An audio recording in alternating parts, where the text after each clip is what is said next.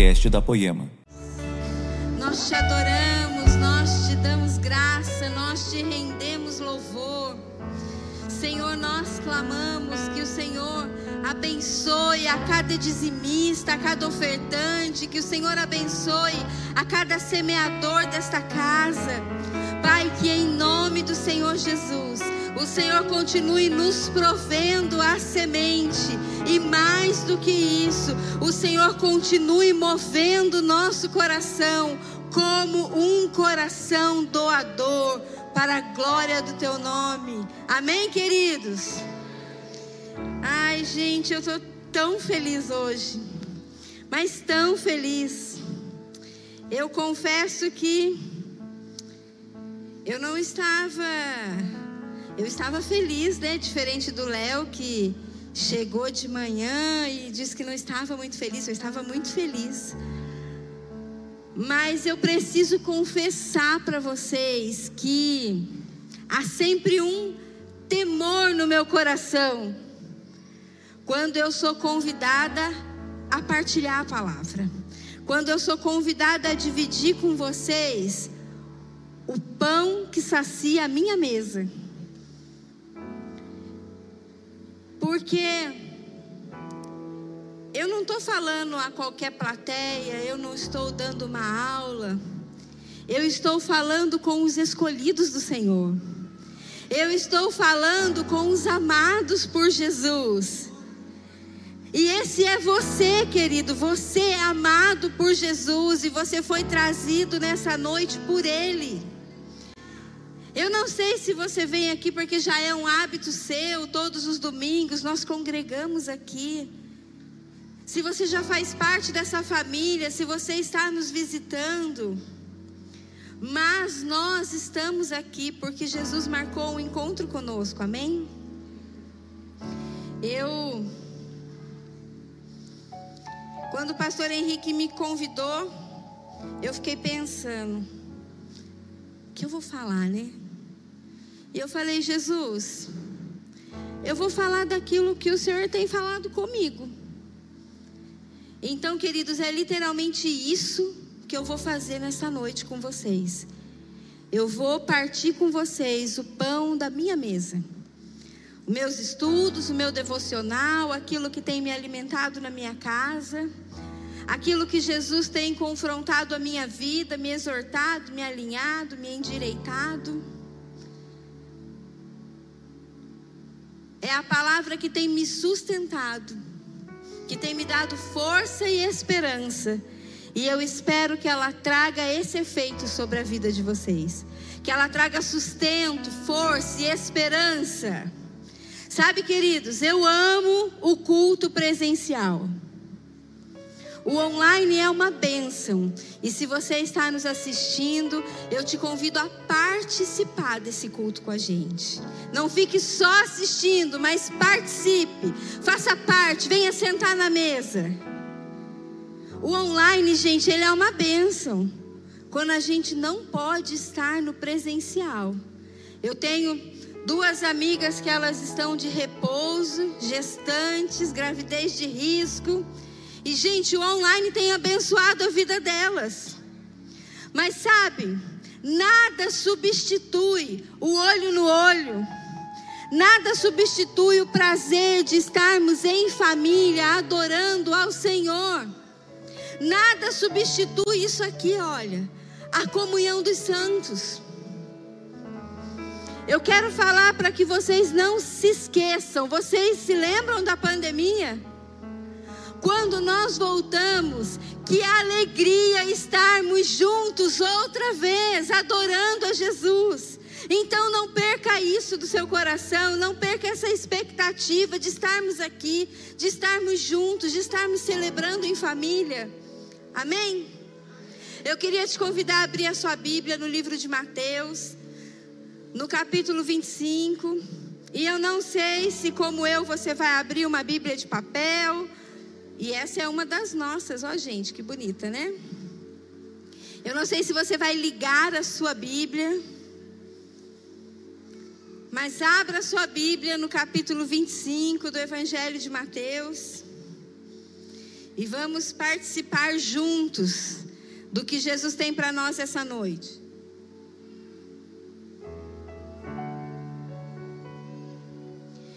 Sabe, queridos, esse é o terceiro culto do dia.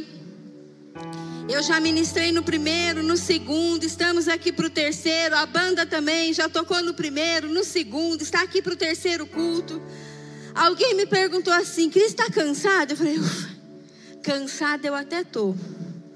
Mas, gente, nunca é um peso. Quando nós entendemos que aquilo que nós fazemos é para o Senhor. E talvez você seja um dos nossos voluntários, você sirva nessa casa em alguma das áreas. Gente, vocês sabiam que para esse culto funcionar bem, nós temos mais de 100 pessoas trabalhando nos bastidores? Mais de 100 voluntários estão trabalhando para que a gente possa juntos adorar o Senhor. Mas sabe que por quê, queridos, que nunca é um peso? Porque nós aprendemos e nós vivemos o que a palavra ensina em Colossenses 3. Tudo que você fizer, faça como ao Senhor e não a homens. Porque quando nós fazemos para homens, a gente espera um muito obrigado, que às vezes não vem. Quando a gente faz para homens, a gente espera que alguém nos reconheça. E sabe, às vezes a gente fica até chateado, porque alguém fez bem menos do que a gente foi reconhecido e a gente não. Que injustiça. Mas quando nós entendemos esse verso e nós aprendemos que tudo que nós fazemos é ao Senhor, nós sabemos que Ele é o melhor e maior recompensador que existe. E não há peso, não há sacrifício, não há dificuldade. É sempre uma alegria estar servindo ao Senhor em família. Queridos, o Léo disse aqui que ele não chegou muito feliz. Mas sabe, ele deu o melhor dele desde o primeiro louvor de manhã. Ele ofereceu a vida dele a nós conduzindo toda adoração, conduzindo todo louvor, e o Senhor recebeu esse sacrifício como incenso suave. A palavra nos ensina que o Senhor recebe o nosso trabalho com um cheiro de aroma suave. É agradável às narinas do Senhor quando nós servimos uns aos outros. É adoração. Adoração não é somente cantarmos. Adoração é servirmos ao outro.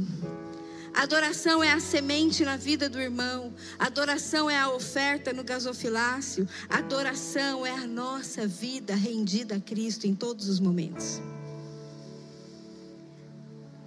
Mateus capítulo 25 diz assim: Então o reino dos céus será semelhante a dez virgens que pegando suas lâmpadas, saíram ao encontro do noivo. Cinco delas eram imprudentes e cinco prudentes. As imprudentes, ao pegar suas lamparinas, não levaram óleo consigo, mas as prudentes, além das lâmpadas, levaram óleo nas vasilhas. E como o noivo estava demorando, Todas ficaram sonolentas e adormeceram. Mas à meia-noite ouviu-se um grito: Ei, o noivo! O noivo chegou! Saiam ao encontro dele. Então todas aquelas virgens se levantaram, prepararam as suas lâmpadas e as imprudentes disseram às prudentes: Deem a nós um pouco do óleo que vocês trouxeram porque as nossas lamparinas estão se apagando. Mas as prudentes responderam: Não, porque então vai faltar tanto para nós como para vocês. Vão aqueles que vendem e comprem óleo para vocês. E saindo elas para comprar óleo, chegou o noivo. As que estavam preparadas entraram com ele para a festa do casamento. Fechou-se a porta. Mais tarde, chegaram as virgens imprudentes, dizendo: Senhor, Senhor, abra-nos a porta. Mas o noivo respondeu: Em verdade lhes digo que não as conheço. Portanto, vigiem, porque vocês não sabem o dia e nem a hora. Gente, essa é uma parábola de Jesus. Jesus estava ali conversando com os seus discípulos, falando da sua segunda vinda. Ele ainda não havia morrido, não havia ressuscitado, mas ele já estava falando como seria a sua segunda vinda. O tão famoso final dos tempos. Gente, hoje em dia está todo mundo falando do final dos tempos. Até quem não é cristão, os incrédulos, eles já acreditam que há um acontecimento por vir. Tem um final dos tempos vindo por aí. Muitas pessoas estão com medo desse dia, e até alguns cristãos estão com medo do grande e terrível dia do Senhor. Mas sabe, queridos, essa passagem, ela Jesus está falando como será esse final dos tempos. Um capítulo antes, em Mateus 24, ele começa a falar dos sinais. Os sinais que antecedem a sua vinda. Eu acho que são aproximadamente uns 16 sinais, 15, 16 sinais, eu não me recordo. Mas Jesus está falando do que aconteceria antes dele voltar pela segunda vez. E eu queria te convidar, se você é novo aqui, se você está nos visitando hoje, ou se você está frequentando a igreja há pouco tempo, e você quer começar a ler a Bíblia e você não sabe por onde começar, comece pelos evangelhos. Comece a ler os evangelhos, Mateus, Marcos, Lucas, João, comece pelos evangelhos. Ali em Mateus 24, Jesus começa a falar: Olha, antes de eu voltar, vai acontecer isso, vai acontecer assim, vai ser desse jeito. E quando você começar a ler, você vai perceber que esses sinais, eles já estão se cumprindo no nosso meio. E sabe o que isso significa? Jesus nunca esteve tão perto. A volta de Jesus nunca esteve tão perto como nesses dias. Eu falei à tarde que eu admiro os discípulos, os homens que viviam ali nos tempos de Jesus, porque quando Jesus morreu, queridos, quando a gente lê o livro de Atos, a gente vê que eles já começaram a viver como se Jesus fosse voltar no dia seguinte.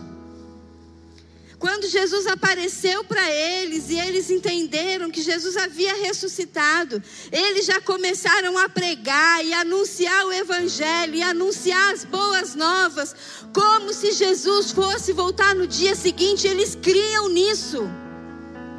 E de repente nós, uma geração que está tão perto desse dia, às vezes a gente vive como incrédulos a gente fala assim: eu tenho tempo ainda. Vai dar tempo. Deixa eu dar só uma pecadinha aqui. Deixa eu fazer só. Vai dar tempo. Sabe, queridos? Ali no capítulo 24, os discípulos fizeram uma pergunta para Jesus. E talvez essa seja a sua pergunta. Essa já foi a minha pergunta. E os discípulos perguntaram para Jesus ali no versículo 3 de Mateus 24: Mas quando tudo isso há de acontecer? Quando isso acontecerá? Sabe, queridos, mais importante do que a gente saber quando isso acontecerá, é você entender que a vinda de Jesus para nós cristãos, ela não é um dia de luto, ela não vai ser um dia difícil. Não há um peso. Se nós cremos em Jesus, nós cremos na Bíblia. A Bíblia, Ele próprio, Ele comparou a sua vinda a um casamento. Então, olha para a pessoa que está do seu lado e diz assim: é festa.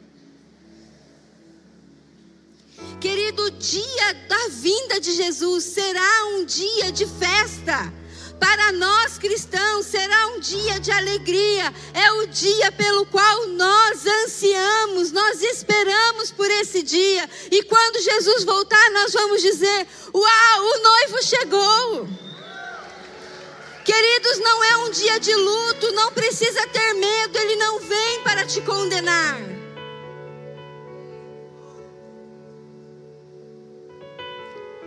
Quando Jesus voltar, ele volta para nos levar, para reinarmos com Ele. Então você não precisa ter medo desse dia. Mas mais importante do que você saber quando esse dia chegar, quando o noivo virá, é você conhecer o noivo. Quem é Jesus? E quando você lê os evangelhos, o noivo, ele é apresentado a vocês.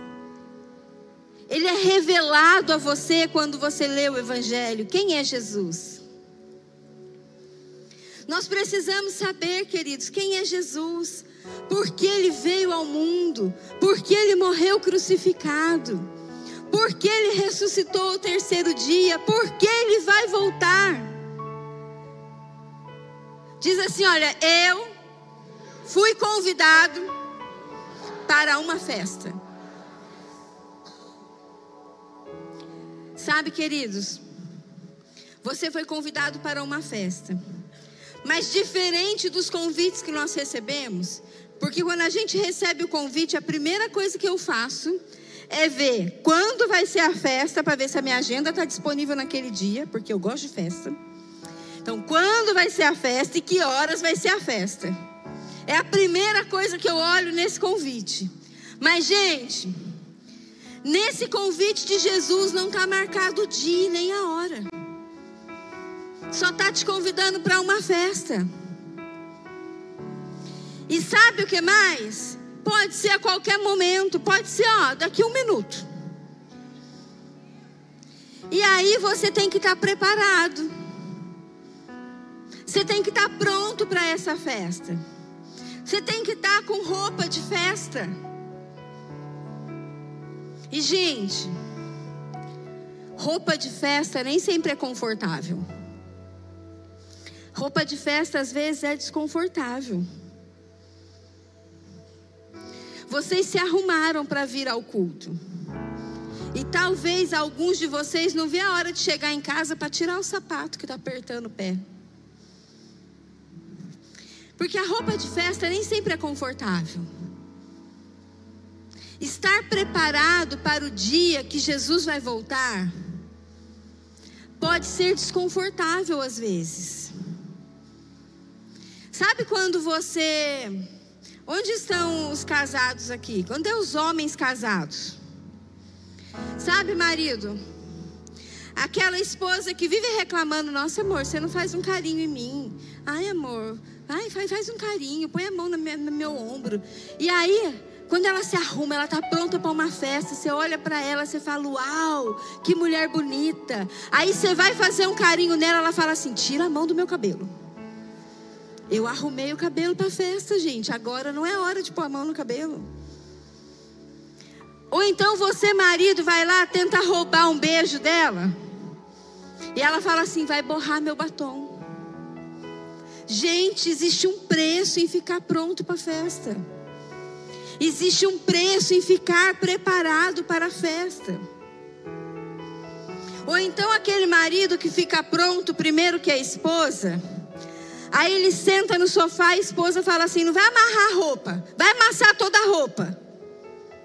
Amarrar a roupa, de onde que eu tirei isso, né? Pois é, saiu, gente. Mas você não vai amassar a roupa. Gente, quando eu era criança, eu me lembro, minha mãe com meu pai estão ali, ó. E vou ter que entregar minha mãe, né? Não vai ter jeito.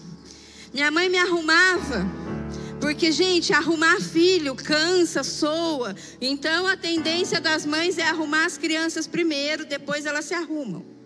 E minha mãe se arrumava e depois ela ficava assim: Cuidado, menina, vai amassar a roupa, vai sujar, levanta do chão. Porque ficar pronto para a festa, gente, dá trabalho.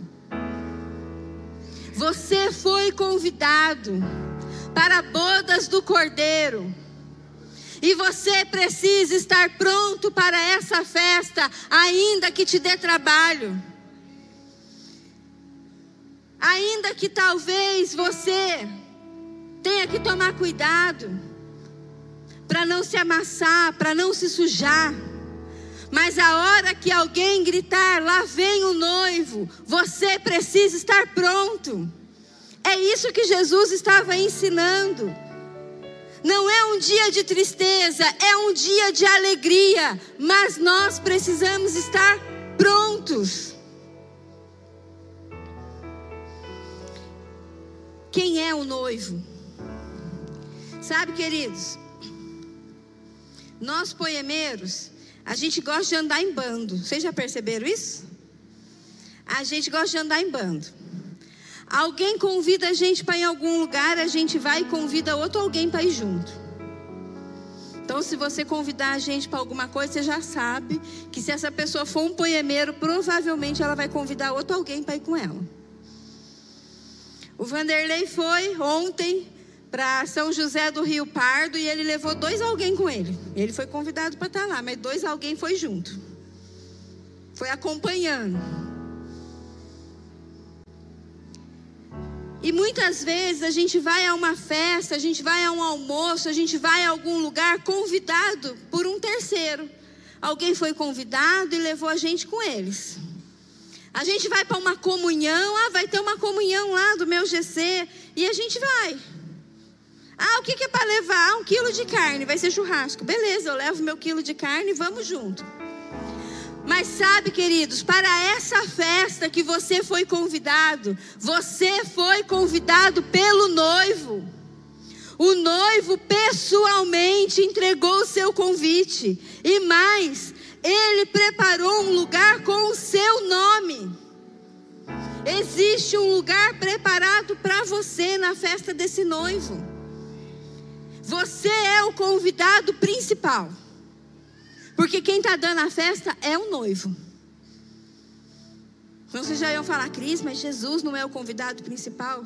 Acorda, gente, ele está dando a festa. Você é o convidado. A Bíblia diz que nós somos a menina dos olhos de Deus. Ele se importa conosco. Ele se importa com você. Esse dia é sobre Ele é sobre o nosso encontro com Ele. Então, tudo que nós precisamos saber não é o dia nem a hora, mas quem Ele é.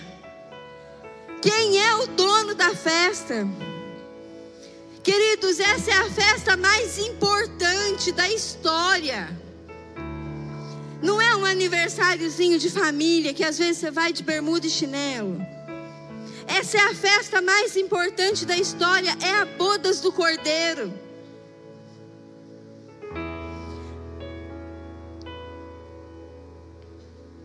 Sabe? Um outro ponto importante dessa parábola, além de nós entendermos que é uma festa, é um dia de alegria, o tempo do fim não é para causar medo em ninguém, é um dia de festa. Além de nós entendermos que nós precisamos permanecer prontos, tomando cuidado para não nos sujar, não nos amassar, para estarmos prontos. Nós precisamos entender que o noivo demorou chegar. E todos, todas as virgens ficaram com sono. Sabe, você não precisa me responder, mas eu quero que você pense. Você que está em casa, pensa também. E se hoje fosse revelado o dia e a hora dessa festa? E se hoje Jesus nos revelasse, a gente saísse desse culto com a certeza que Jesus vai voltar amanhã no raiar do sol. O que você mudaria na sua vida? Se você soubesse que Jesus vai voltar talvez semana que vem, ganhamos uns dias. O que você mudaria na sua vida? Talvez um perdão que você precisa dar. Talvez um abraço de reconciliação. Talvez uma visita que você está adiando. Talvez falar de Jesus para alguém no seu trabalho que você tem evitado. O que você mudaria na sua vida se você soubesse que Jesus vai voltar amanhã de manhã? A nossa resposta, queridos, deveria ser nada. Eu não mudaria nada na minha vida, porque eu já estou fazendo tudo que Jesus me pediu para fazer. Eu já estou me preparando para esse dia. A nossa resposta deveria ser: eu não mudaria nada, porque eu já estou vivendo no centro da vontade de Deus. Mas se você, assim como eu, na hora dessa pergunta ficou aí pensando e pontuando uma lista de coisas que talvez você precise mudar, mude agora. Mude hoje. Não espere amanhã. O noivo vai chegar, a porta vai se fechar, então mude agora. Mude hoje. Sabe quando o Espírito Santo fez essa pergunta para mim na minha casa e ele falou: Filha, que diferença faz? O que você mudaria se você soubesse o dia e a hora? E eu percebi, queridos, que de verdade a gente não anseia pelo noivo. A gente canta Maranata, mas a gente não está esperando que ele realmente venha. A gente acha que a gente tem tempo para viver a vida do jeito que a gente quer, do jeito que dá. E na verdade é tempo de nós vivermos a, vi a vida do jeito que a Bíblia diz que nós temos que viver. É tempo de nós nos alinharmos, não com aquilo que é conveniente à nossa carne, mas com aquilo que é conveniente ao Espírito de Deus. Sabe, queridos, a gente canta às vezes com André Aquino, o que dizer, o que fazer quando ele vem. Mais do que ser bem-vindo, nós te desejamos outra vez aqui. Mas sabe, queridos, será que nós desejamos mesmo? Mais do que bem-vindos, nós te desejamos, Jesus. Nós ansiamos pela Sua presença no nosso meio. Uma presença manifesta e constante. Jesus, nós ansiamos pelo dia em que nós não nos separaremos mais de Ti. Sabe, queridos, hoje nós experimentamos gotas da glória de Deus. E a gente já fica tão maravilhados. Imagine o que é permanecer na glória dia e noite, noite e dia, declarando: Santo, Santo, Santo, só Tu és Santo. Será que nós realmente desejamos por esse dia? o dia do encontro com Jesus, pelo grande dia. Sabe quando chega uma visita inesperada na sua casa? Aí você abre a porta, você fala assim: Oi, seja bem-vindo, já que veio. Já que você chegou, seja bem-vindo. Agora, sabe quando chega aquela pessoa que você queria ter uma mesa com ela, você queria ter um tempo com aquela pessoa, você tem orado e falado assim: Jesus, poxa, queria tanto conversar um pouquinho com aquela irmã, com aquele irmão, e de repente, ele chega na sua casa até sem convite. E ele fala assim: Olha, mas se você estiver ocupado, você fala: Não, eu esperava. Eu estava esperando você vir para tomar um café comigo. Eu estava esperando a sua visita. Eu desejava você aqui. É mais do que bem-vindo. Esse deve ser o nosso desejo por Jesus. Esse deve ser o nosso coração por Jesus. Sabe? Eu queria aguçar sua curiosidade de ler a Bíblia, de conhecer esse Jesus que te ama e que não vê a hora desse encontro. Eu queria aguçar sua curiosidade de ler Mateus 24 e perceber que Ele está chegando. Sabe, queridos, a minha intenção não é te apavorar. A minha intenção é te provocar, é te desafiar, a sondar o seu coração como eu sondei o meu, e alinhar a sua vida à vontade dEle, não à sua. Porque enquanto nós estamos fazendo aquilo que é a nossa vontade, a gente ainda não está desejando ele ainda não é mais que bem-vindo, desejado. Ele é só bem-vindo. Sabe, independente da vida que você está levando, Jesus está voltando. Independente dos seus acertos e dos seus erros, Jesus está voltando. Independente dos seus problemas e das suas alegrias, Jesus está voltando. Independente das suas conquistas, das suas vitórias, Jesus está voltando. Independente dos boletos que você tem para pagar esse mês, Jesus está voltando. Independente de qualquer coisa que você possa pensar ou fazer, Jesus está voltando. E sabe, nós estamos ocupados demais com as demandas dessa terra e não estamos vendo os sinais que Jesus está voltando. É hora da gente parar de nos preocupar tanto com as demandas dessa terra e olhar para o alto de onde vem o nosso socorro e dizer: Maranata, vem Jesus!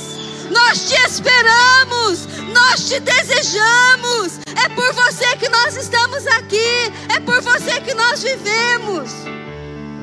Ei, querido, você não saiu da sua casa à noite para vir aqui me ver pregar. Você saiu dessa casa porque você crê. Você crê que Jesus pode mudar a sua vida, a sua história, o seu casamento, a sua casa. Então olha para esse Jesus e clama Maranata. Ei, Jesus, invade a minha vida, invade a minha casa, transforma a minha história e me prepara para o grande dia do encontro muda o meu caráter, muda a minha personalidade, muda o meu jeito de ser e me prepara para o dia do encontro. Querido, você não saiu da sua casa à toa, só para ouvir mais um culto. Você não veio aqui hoje pela segunda vez. Eu não estou aqui há 12 anos para cumprir um protocolo de domingo. Mas nós estamos aqui porque nós cremos. E se nós cremos, a vinda de Jesus será uma grande festa. A vinda de Jesus será uma grande festa. Sabe, queridos, a palavra dele diz que lá na glória não haverá choro nem ranger de dentes.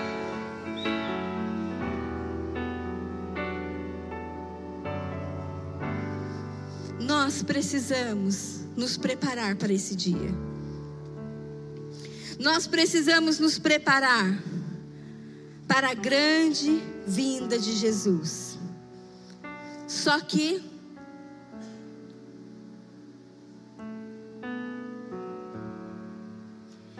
esse texto de Mateus 25 ele fala que cinco dessas virgens eram prudentes e cinco imprudentes. Diz assim comigo: olha, dez virgens. Eu preciso dizer para você que dez na Bíblia é o número da lei. Dez simboliza a lei, os dez mandamentos. Quando Jesus conta essa parábola falando sobre dez virgens, ele está falando dez pessoas obedientes, que cumpriam a lei. Ele está falando sobre dez pessoas que cumpriam todo o protocolo, ia no culto todos os domingos, até fazia parte de um GC. Eram dez virgens. Virgem significa pureza, santidade.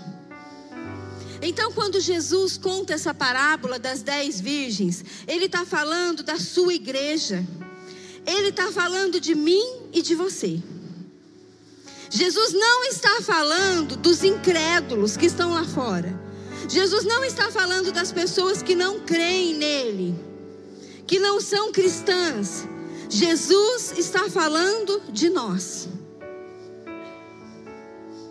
E quando nós entendemos que Jesus está falando de nós, nós precisamos olhar para essa igreja e entender que uma parte dela é tola, é imprudente.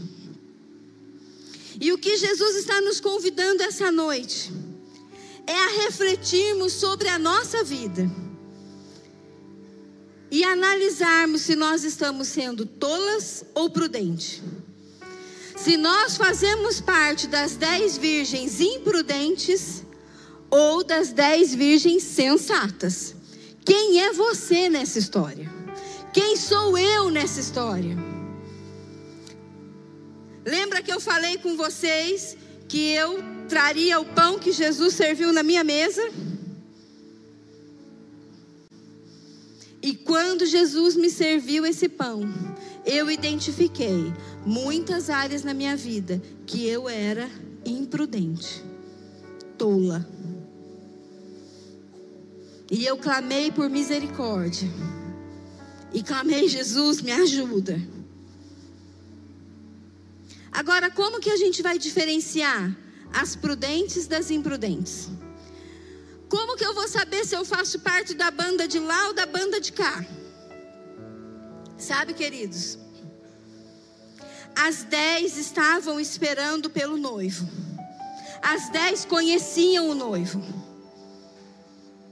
As dez vieram no culto. As dez, acho que elas vieram até aqui na frente, choraram, clamaram, elas ouviram o chamado. As dez estavam juntas, como nós estamos hoje. A parábola conta que as dez tinham as suas lamparinas. Não era só as imprudentes ou só as prudentes, eram as dez. As dez tinham lamparinas. E a parábola diz que a lamparina das dez estavam acesas e queimando. Uau! Deixa queimar, deixa queimar. Então, gente, as dez tinham lamparinas acesas e queimando.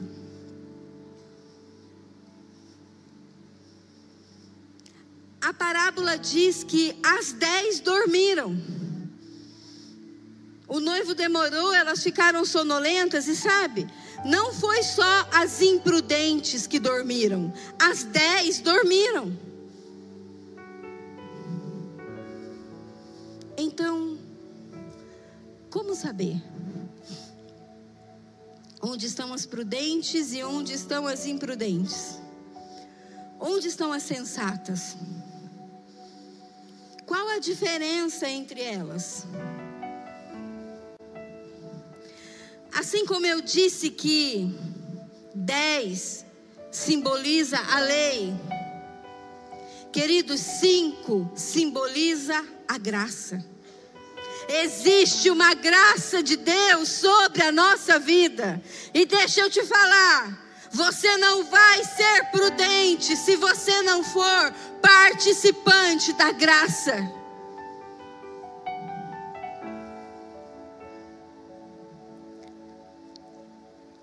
As tolas, as imprudentes, as insensatas, elas só fazem absolutamente aquilo que precisa ser feito. As insensatas só fazem aquilo que é suficiente para o momento. Talvez vir ao culto no domingo e ponto seja suficiente para o momento. Mas talvez não para até a chegada do noivo. Sabe, as tolas, elas são aquelas pessoas que de repente passam por um papel no chão e falam assim: ah, hoje não é a minha escala dos staffs. E é incapaz de pegar o papel, pôr no lixo. As tolas, elas são aquelas que elas estão queimando só por hoje. É suficiente aquilo que eu tenho para hoje são aquelas que fogem da responsabilidade. Eu até tô vendo que o meu irmão vai se dar mal. Eu até tô vendo que aquilo que ele está fazendo não vai dar certo. Mas sabe, ele nem pediu minha opinião. O que, que eu tenho a ver com isso? Tolo. O Léo acabou de ministrar aqui que é melhor dar do que receber. Dê a sua opinião, ainda que ninguém te pediu olha, eu acho melhor, a pessoa pode nem aceitar. Mas olha, você já pensou em fazer dessa forma? Você já pensou aí por esse caminho? Você está vendo que o irmão vai cair no abismo e você deixa, porque afinal de contas, ninguém te perguntou nada. O que, que você tem a ver com isso? Tolo, insensato.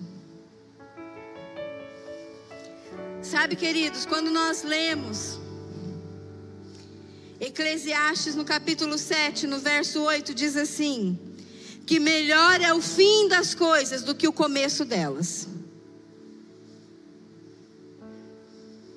As virgens prudentes não são aquelas que começaram queimando, mas elas são aquelas que terminaram queimando não são aquelas que começaram com as suas lamparinas acesas, mas são aquelas que, mesmo depois de terem cochilado, elas tinham as suas lamparinas ainda acesas. As prudentes, queridos, elas são aquelas que se prepararam, que pagaram um preço por aquele dia. Talvez esteja tudo bem na sua vida. Talvez você esteja vivendo o melhor momento da sua vida, mas sabe, amanhã de manhã eu ainda vou acordar cedo e vou fazer o meu devocional, porque eu preciso de um óleo extra para minha lamparina. Sabe, amanhã tem prayer house e nós vamos estar aqui orando e adorando a Jesus na nossa sala de oração, porque eu preciso de um óleo extra para minha lamparina. Sabe, tem um GC, um bando de gente estranha que se encontra em algum lugar. Eu vou estar lá porque eu preciso de um óleo extra para a minha lamparina.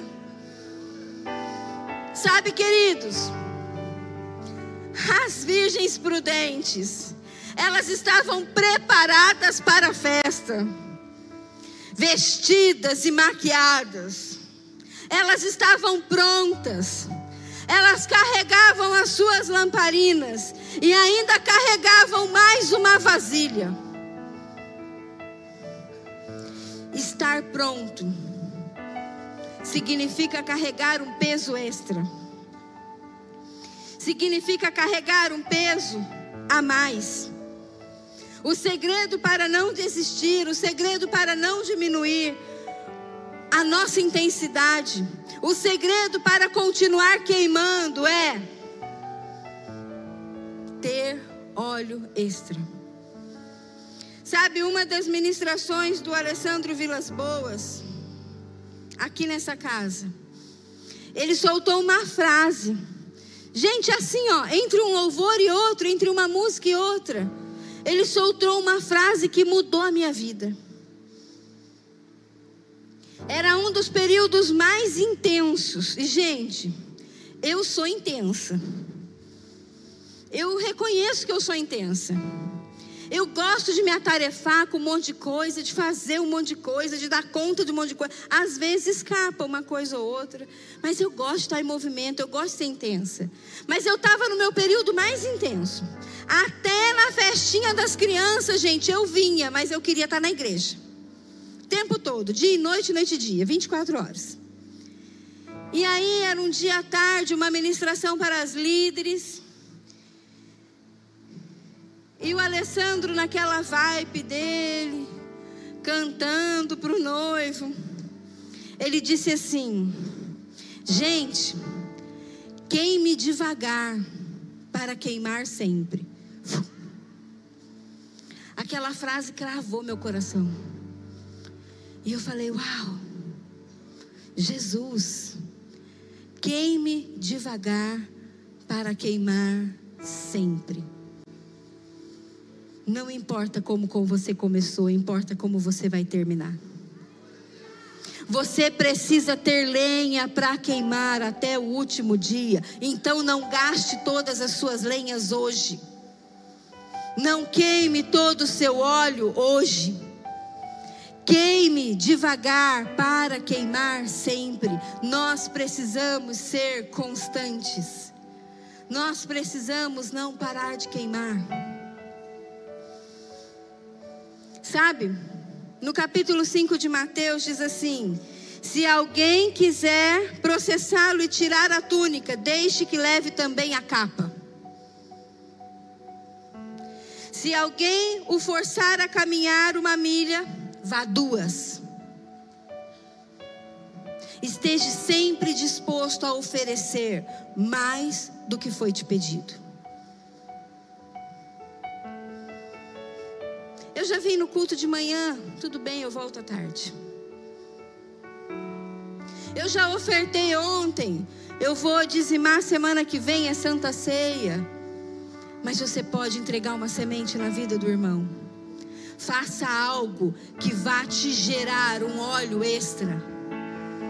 Eu já fiz meu devocional, mas tudo bem, entregue um jejum também. Faça algo que vá te gerar um óleo extra. Faça algo que vai te dar uma reserva. Para quando o noivo chegar, você não ser como as virgens imprudentes e dizer: as nossas lamparinas estão se apagando. Sabe, queridos, talvez esse exemplo de lamparina não seja muito claro para você, como é para mim. Quando eu era criança, meus pais se mudaram para a Natividade da Serra e às vezes a gente ia para a roça, né, mãe? E aí tinha umas casas que elas eram iluminadas por lamparina. E lamparina é uma vasilha que eles colocavam água e óleo e punham um pavio. E enquanto tinha óleo, aquele pavio queimava. A hora que o óleo acabava, o pavio apagava na água. Sabe, não adianta você ter uma lamparina, não adianta você ter uma estrutura que te permite queimar, você precisa ter óleo. Não adianta, a igreja é uma estrutura que nos ajuda a queimar, mas o óleo quem produz sou eu e você. Cada um produz o seu óleo. Não basta você ter uma estrutura, você precisa do óleo. As dez virgens tinham lamparinas. Elas tinham a estrutura. Talvez as dez virgens estavam aqui na Timothy Conference. Ou na conferência do Influa, Influa Conference. Talvez elas estivessem aqui fazendo parte da estrutura. Mas o óleo, ele é prensado lá em casa. O óleo ele é prensado naquilo que você faz além. É na segunda milha. É na segunda milha que você gera o óleo. Sabe, queridos, eu não sei qual área da sua vida você está sendo tolo, insensato. Mas Jesus está nos chamando, mude hoje, se prepara, porque o noivo vem. E sabe, queridos, esse dia é para ser uma festa. E ele só vai ser uma festa se você estiver pronto e com a sua lamparina acesa. Com a sua lâmpada acesa. Queimando de amor por ele. Queimando por ele. Eu não vou falar aqui como, não vou me aprofundar, né? em como se fabrica o óleo, isso dá outra pregação. Mas eu posso dizer para você que o óleo, ele é fruto da oliva prensada, esmagada, amassada. Sabe aquela situação que parece que está esmagando a sua carne? Ela está produzindo um óleo extra. Sabe aquela situação que Jesus está pedindo para você deixar, e aquilo parece que vai esmagar a sua carne. Sabe aquela entrega que Jesus está te pedindo, e que está doendo em você? Entrega, porque isso vai gerar óleo extra. Quando nós somos prensados, quando a nossa carne é prensada por amor a Jesus, nós geramos óleo extra. Não fuja das provações. Deixe o seu caráter ser moldado por Jesus. Deixe a sua identidade ser construída por Jesus.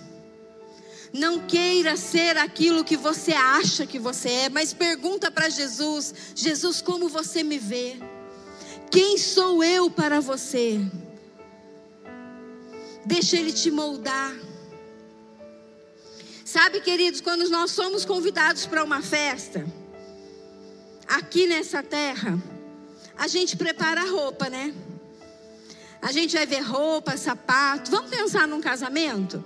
Existem muitas festas, né, de aniversário, de debutante, mas vamos pensar num casamento.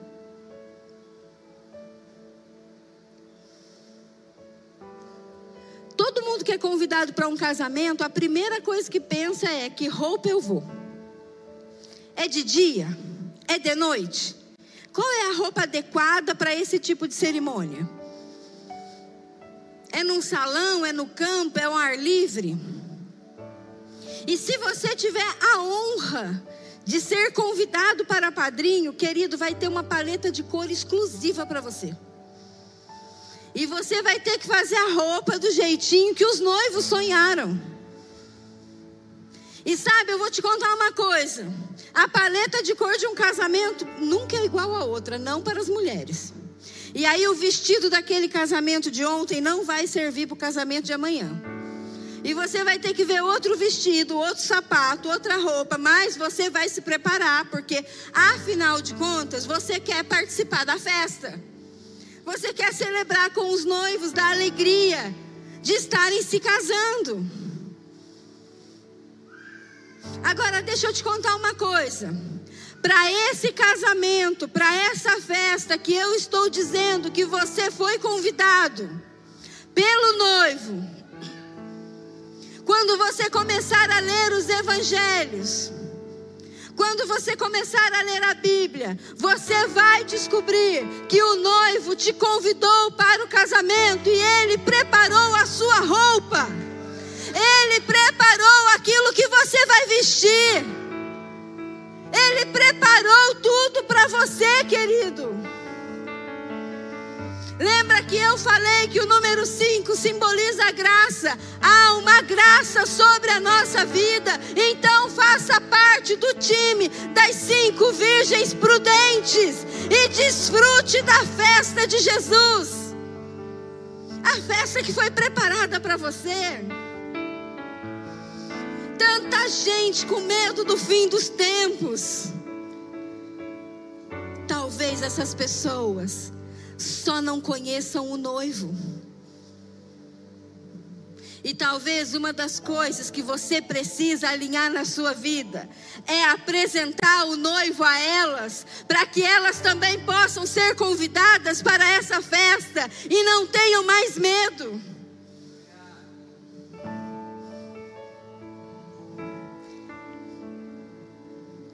Sabe, talvez você lia um livro por mês.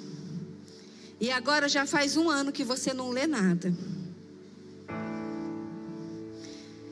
Sabe, não é sobre ler a Bíblia toda em um ano, mas é sobre ler a Bíblia pela vida toda. Não é sobre fazer um devocional e postar no Instagram, ai que bonitinho, ela faz devocional mas é sobre viver uma vida de devoção ao Senhor, dia e noite, noite e dia, crendo que Ele é o Rei dos Reis, o Senhor dos Senhores, Ele é o Príncipe da Paz, Ele é Emanuel, Deus conosco, e você foi convidado para a maior festa dele. Ei, querido, se prepara para esse dia. Não perca por nada. Não se distraia. Cuidado com as tentações dessa terra. Cuidado com as demandas dessa terra.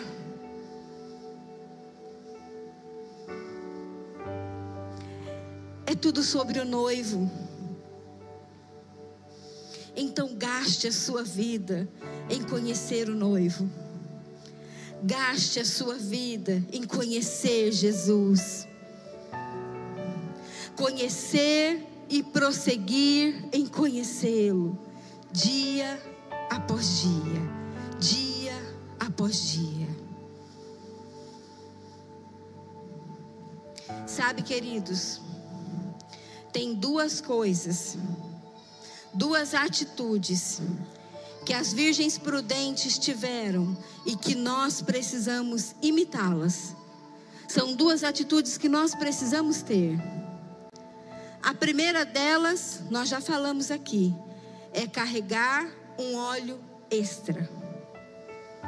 Porque as prudentes tinham óleo extra, mas as imprudentes só fizeram aquilo que era suficiente, cumpriram um protocolo.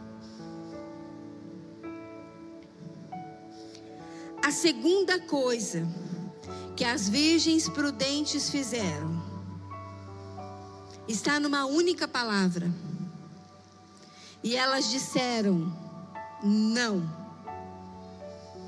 Olha para a pessoa que está aí do seu lado, fala para ela assim: ó, não. Fala mais forte, com mais convicção, fala bravo: não. Não. Sabe, queridos, as, as imprudentes falaram para elas assim: ó, ei, dá um pouco do seu azeite, porque a minha lamparina está apagando. E elas disseram: não. Não dou. Porque se eu der, vai faltar para mim e para você. O óleo da lamparina é individual. Cada um tem o seu. Sabe o que as prudentes responderam para ela? Vai lá comprar, vai procurar aqueles que vendem e compra o seu óleo. Sabe o que isso significa, queridos? Que existe um preço. Se dá para comprar, tem um preço a ser pago. E se tem um preço a ser pago, não deixe para pagar de última hora. Pode ser que sua lamparina apague. Se existe um preço a ser pago, esteja disposto a pagar esse preço hoje. O que Jesus está te pedindo para abrir mão? O que Jesus tem te pedido nesses dias? Esteja disposto a pagar esse preço hoje. Não deixe para depois. Sabe, queridos, os nãos que nós falamos na vida, ele fala mais sobre as nossas prioridades do que o sim que nós falamos. Eu disse sim para o Vanderlei uma vez quando nós nos casamos. E eu digo não para todas as paixões fora do casamento. Já fazem 24 anos. Acertei, amor? É 24.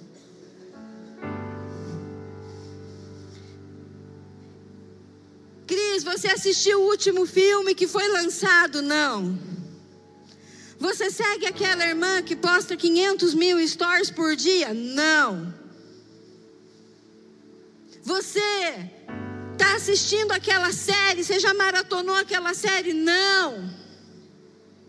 E queridos, eu não estou falando que essas coisas é pecado. Eu estou falando sobre escolhas e prioridades. Eu estou dizendo que você só pode cochilar ou seja, você só pode ter tempo para todas essas coisas depois que as suas vestes estiverem prontas e que a sua, o seu óleo reserva estiver garantido. Se o seu óleo reserva não está garantido, priorize garantir o seu óleo reserva.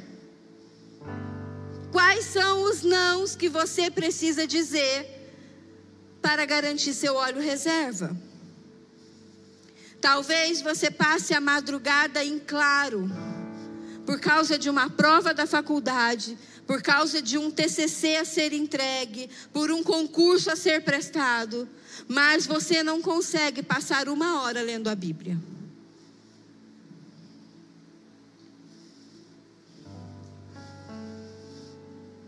Talvez você sacrifique, o seu sono por causa de uma viagem de passeio. Mas se o culto atrasar meia hora para terminar, você já sai reclamando. Nossa, que culto demorado hoje, né?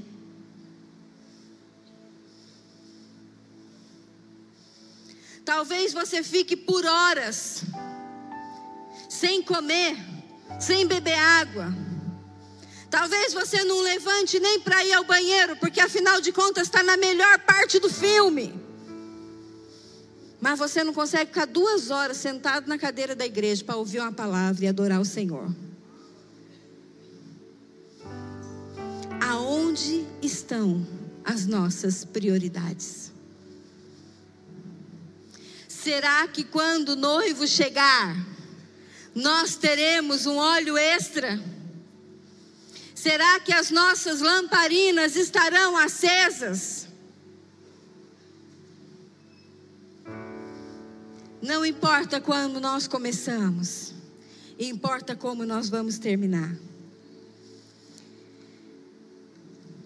Eu quero encerrar essa mensagem dizendo para você: proteja o óleo.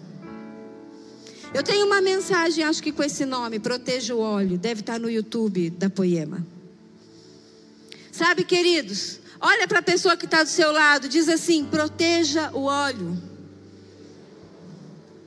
Talvez você nem saiba, mas a Poema tem um aplicativo. Vai lá na Play Store do seu celular. Tem um aplicativo no, no, no celular, cheio de devocional. Tem pessoas gastando tempo para preparar uma estrutura, uma lamparina, para que eu e você possamos queimar. Existe um povo trabalhando para que eu e você possamos queimar. Para que esse culto aconteça, tem mais de 100 voluntários servindo, para que eu e você possamos queimar até o final. Queridos, a estrutura está pronta, nós temos uma estrutura, mas é hora de fabricar o óleo, é hora da gente ter um óleo fresco, é hora da gente estar disposto a levar uma vasilha a mais com óleo reserva. Eu preciso de óleo reserva. Você precisa de óleo reserva. Fica de pé nessa noite. Vamos adorar a Jesus. Vamos entregar a Ele o nosso melhor louvor, a nossa melhor adoração. E que esse, esse louvor suba aos céus como cheiro suave de adoração. Que você saia daqui nessa noite disposto a carregar um peso extra, a carregar um óleo reserva, Você pode até se cansar durante a caminhada. O noivo pode demorar a chegar, você pode se cansar. Você pode dar um cochilo no meio da jornada, mas tenha com você a sua porção de óleo extra, para que a sua lamparina não se apague, nem de dia e nem de noite, para que a sua lamparina se mantenha acesa até o último dia, porque eis que o noivo vem e ele não demora, queridos.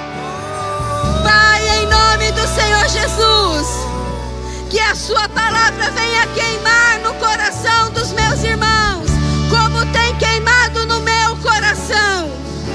Que eles sintam anseio por Ti, te desejem dia e noite, que a ânsia da vida deles seja te conhecer e prosseguir te conhecendo. Senhor, que eles se esforcem que eles se esforcem em manter as suas lamparinas acesas